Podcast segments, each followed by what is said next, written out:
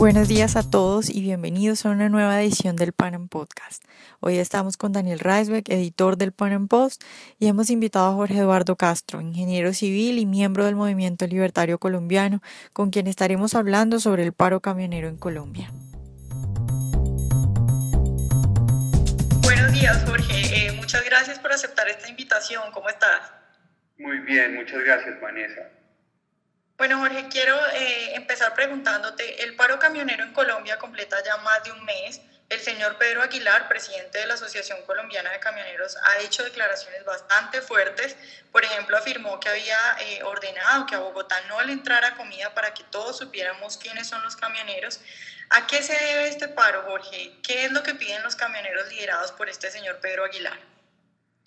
Bueno, ¿a qué se debe este paro? Digamos, la causa fundamental es la relación del Estado con la economía y el rol que usa el gobierno para determinar las tarifas, la cantidad y el tipo de tecnologías que se usan en el transporte en Colombia, especialmente en el transporte de carga. Es obviamente la mejor forma para ellos, eh, la única forma para poder tramitar los conflictos en todos estos temas, el número de camiones, la, la tecnología que deberían usar, los precios que se deberían cobrar en la cadena, los que ellos deberían poner y los que deberían recibir, pues todos son políticos, porque el gobierno ha decidido que es su función determinarlos. Entonces, obviamente los camioneros usan un instrumento político que es el paro y que es obviamente la extorsión de la ciudadanía para poder lograrlos.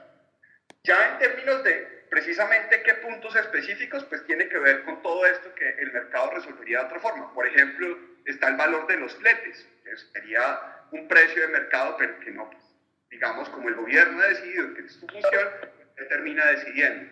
Está el tema del precio de la gasolina, digamos que también el gobierno dice que es su función y pues que lo determina a través de una fórmula. Por supuesto, digamos, la negociación entonces tiene que entrar a ser política. Está el tema de la chatarrización, que es una consecuencia de tener que asignar cupos para el problema del transporte de carga. Entonces, obviamente, digamos, la forma en que se negocia no es en el mercado, sino vuelve a ser político. Esos, digamos, como los tres elementos sustantivos de, de, del paro, digamos, que además es recurrente precisamente porque llevamos desde el proceso de formación del transporte en Colombia, de transporte de carga, camiones especialmente, pues este tipo de situaciones. Hay que recordar que incluso esta situación se le había vuelto a presentar a Santos en el 2011 y los camioneros en esa época ya habían amenazado con dejar sin comida a Bogotá. Mm, Jorge, eh, una pregunta porque eh, está mencionando el rol del gobierno en asignar eh, precios y, y, definir básicamente todo el negocio del transporte con una intervención muy clara.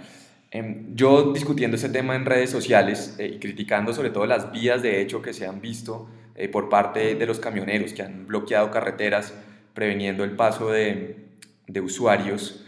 Eh, pero alguien me comenta que si uno mira ciertas propuestas de los, de los camioneros podrían ser consideradas liberales y que supuestamente quieren tener igualdad en la competencia o la eliminación de ciertos impuestos.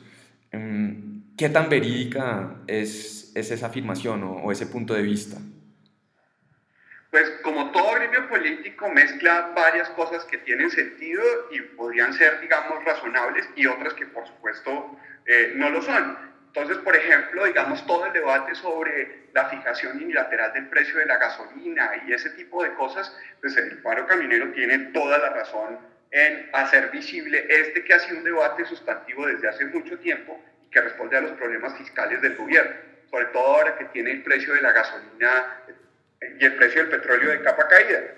Entonces, tiene que responder por algún lado para el tema impositivo. Pero, por supuesto, la chatarrización y la negociación de chatarrización no es una medida liberal, eh, ni la fijación con el gobierno del costo de los fletes.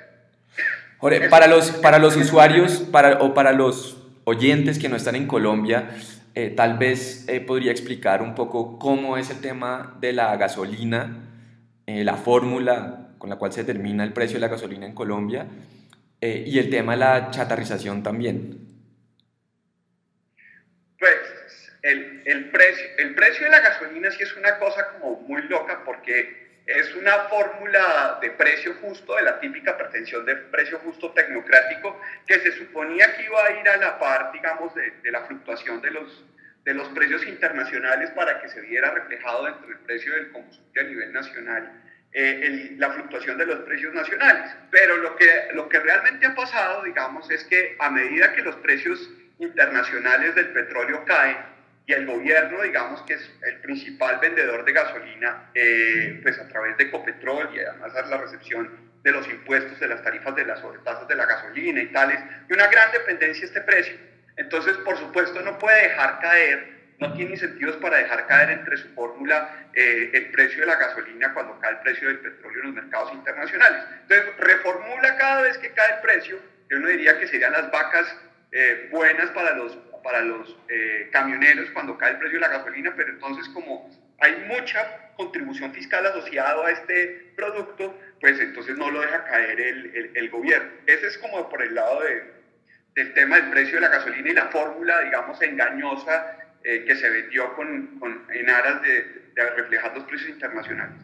Por el otro lado está el tema de la chatarrización, y es que en Colombia pues, se otorgan unos cupos, esto es toda la tradición del Frente Nacional eh, que se tenían y de su modelo de sustitución de importaciones, pero que realmente fue la cartelización y la anticompetencia en toda la economía. Entonces, eh, se crearon cupos en, de importaciones, de exportaciones, de manejo de divisas, de transporte público en las ciudades y por supuesto los cupos de transporte en el tema de carga. Y en el tema de carga además hay que compensar para que los camioneros no mantengan su parque automotor. Entonces se supone que deben darle un precio adicional que se llama la chatarrización, porque no tiene ningún sentido cuando en toda la economía y desde hace muchos siglos ya tenemos el concepto de depreciación.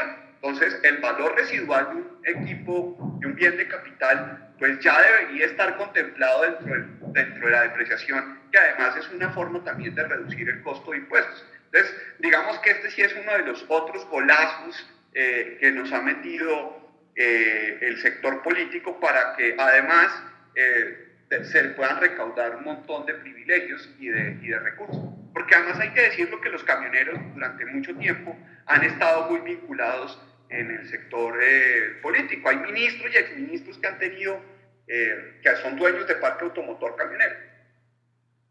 Jorge, el gobierno ha dicho que si se que si se subsidia la labor de los camioneros, eh, la canasta familiar podría aumentar hasta un 10%. ¿Cómo hacer para explicarle a esa gente que de pronto no entiende muy bien el conflicto que está sucediendo ahora con esto de los camioneros? Eh, ¿Cómo le explicamos a la gente cómo se vería afectado el colombiano de a pie si se llegaran a, a, a, llevar a cabo algunas de estas peticiones, como por ejemplo subsidiar la labor de los camioneros, que es una actividad privada? Bueno, primero que, lo que hay que decir es que con el tema de poner a los camioneros en el tema de la canasta básica hay una gran mentira, no solo del gremio, sino de un montón de, eh, de cortesanos, empezando por los gremios que ahora quieren coger a los camioneros para ocultar el pésimo trabajo del Banco de la República. De hecho, salió el, el rector de la Universidad de Rosario diciendo que es que no podemos ahora hablar de, de, de, del mal manejo del Banco de la República con la inflación como si la inflación no hubiera estado aquí desde antes del paro camionero. Entonces aquí están aprovechando, incluido la Sociedad de, de, Agricultores, la ANDI, de lavarse las manos con los camioneros. Y eso, digamos, hay que denunciarlo claramente. El principal responsable del aumento de la canasta familiar es el Banco de la República. Dicho esto, digamos, para no, para no, para no poner tampoco pues, a los camioneros en picota de cosas que sí, efectivamente, no es su responsabilidad, y además aprovechar que en eso otros personajes oscuros pues, puedan eh, disminuir sus responsabilidades desde el Banco de la República, el sector académico y los gremios. Eh, lo cierto es que el aumento en, el, en, las tarifas pues refleja en los camioneros, refleja efectivamente la distorsión de precios de todo el sector productivo por, por el proceso, digamos, de la tasa de cambio. Es decir, quizás estaba un poco rezagado y en eso, por supuesto, los camioneros están empezando a, a debatir. Es decir, se sentía comprensible con los alimentos porque la niña, pero entonces nadie reclamó fuertemente eh, a los agricultores y cuando los agricultores se lo dijeron a los, el ministro de Agricultura se lo dijo a los comerciantes, pues digamos, obviamente salió el ministro de Agricultura denunciado incluso por los académicos, pero pues a los camioneros ahora todos se les juntaron en manada. No, la verdad es que estamos en una gran distorsión monetaria y que eso se va a reflejar en varios puntos de la cadena, incluido la cadena de distribución, y pues obviamente ahora son los camioneros los que lo están explicitando. Otro punto eh, al que se refieren los camioneros en su protesta es que el gobierno pretende dejar eh, el negocio del transporte de carga a los más poderosos. Eh, y aquí entran las protestas contra Impala, por ejemplo, que es la firma de transporte terrestre y fluvial, a la que los camioneros acusan de haber introducido un gran número de tractomulas con un flete por debajo del establecido. ¿Crees tú que este es otro cartel podríamos llamar a, estas protestas y a, y a estos camioneros un cartel de los tantos que hay en el país y que logran obtener beneficios mediante la violencia y a cambio de protestas violentas y someter a la gente al desabastecimiento y, y pues cambios en la inflación? Pues es que estamos en el rezago nuevamente del modelo de sustitución de importaciones del Frente Nacional. O sea, se levantó el Frente Nacional en lo político, pero en lo económico seguimos aquí. Entonces, claramente los camioneros mantienen pues la inercia de la tradición política que esa estructura económica generó, cuando en este momento lo que deberían estar hablando los camioneros, los gremios agricultores, los de la ANDI y en general el gobierno es cómo aumentamos el comercio internacional. Es decir, aquí nadie debería estar peleando porque está perdiendo plata cuando tenemos nuevos TLCs eh, para importar o para exportar. Debería ser incluso un momento en que los camioneros digan, venga, déjenos revisar qué negocio nos está haciendo falta y no tratar todos de presionar el mercado interno vía, de importaciones o presión política.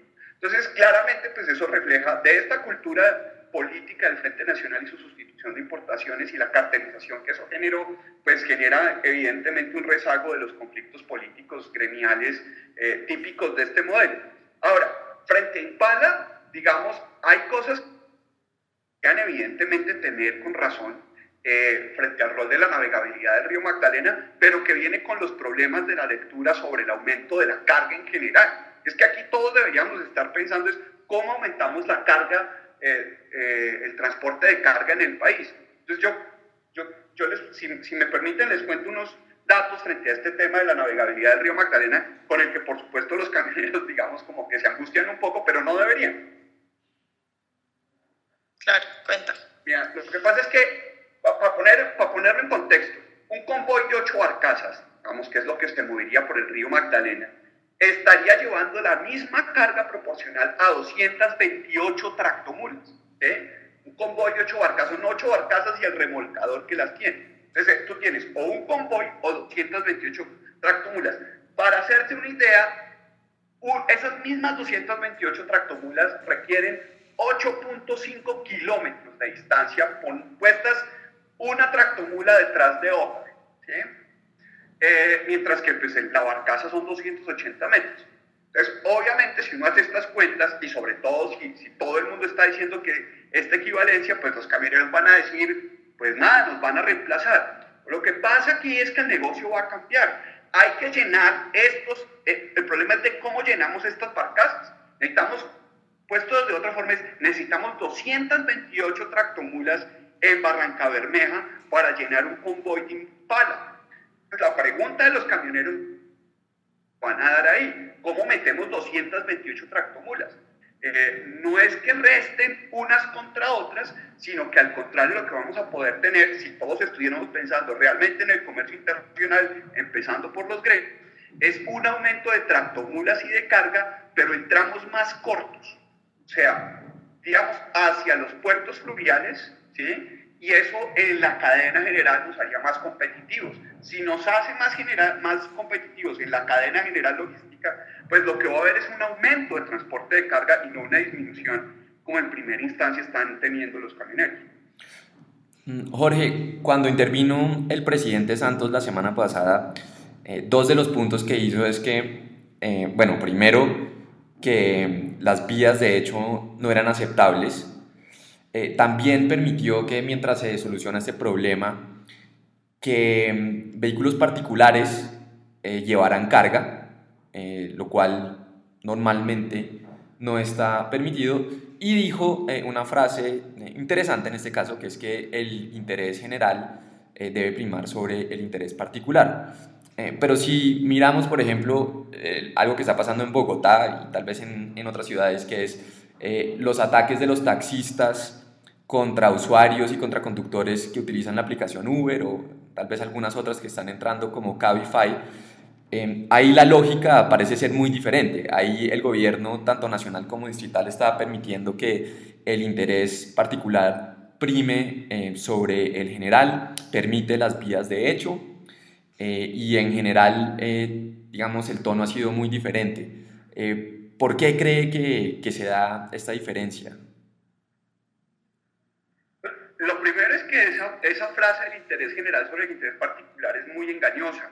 y sobre todo es engañosa cuando la usa un gobierno, porque obviamente él, como gobierno, siempre va a definir el interés general en términos de la agenda puntual que él tenga y de la correlación de fuerzas políticas que se le coyuntura. Entonces, evidentemente, interés general va a ser eh, la prevalencia de los cupos de los taxistas porque pues, tienen una mayor masa de votos que eh, la de los camioneros que tienen una menor masa de votos.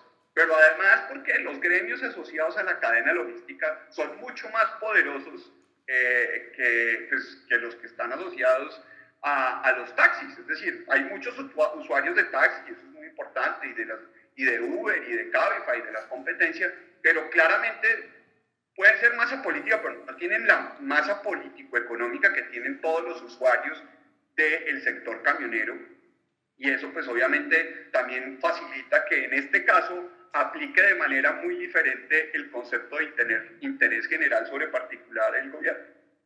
En términos políticos, em, Jorge, obviamente que, que, gran parte de la izquierda va a estar apoyando el paro, el paro camionero y van a hablar de los, de los supuestos derechos violados y demás. Eh, pero algo interesante en ese caso, que también tal vez se ve reflejado en algunas otras protestas en contra de este gobierno, también veo que hay gente del uribismo, es decir, de la derecha colombiana supuestamente, eh, que está apoyando el, el paro eh, y, que, y, que, dicen que el problema es que Santos está permitiendo la entrada de multinacionales eh, para que entren flotas enteras de camiones y, y que no estén sujetos a las mismas reglas que, que los camioneros colombianos. Eh, ¿Qué tan cierto es esto y, cómo es exactamente eh, esta dinámica política? Porque, por ejemplo, en la, eh, cuando se dio el debate acerca de la venta de Isagen, también hubo una especie de alianza entre Álvaro Uribe, por un lado, y mm, el senador Robledo, por el lado del Polo Democrático. ¿Cómo ve usted esta dinámica? Bueno, pues lo primero que hay que decir es que esto, es una, esto, esto no es solamente un tema en Colombia, esto ha pasado ya muchas veces.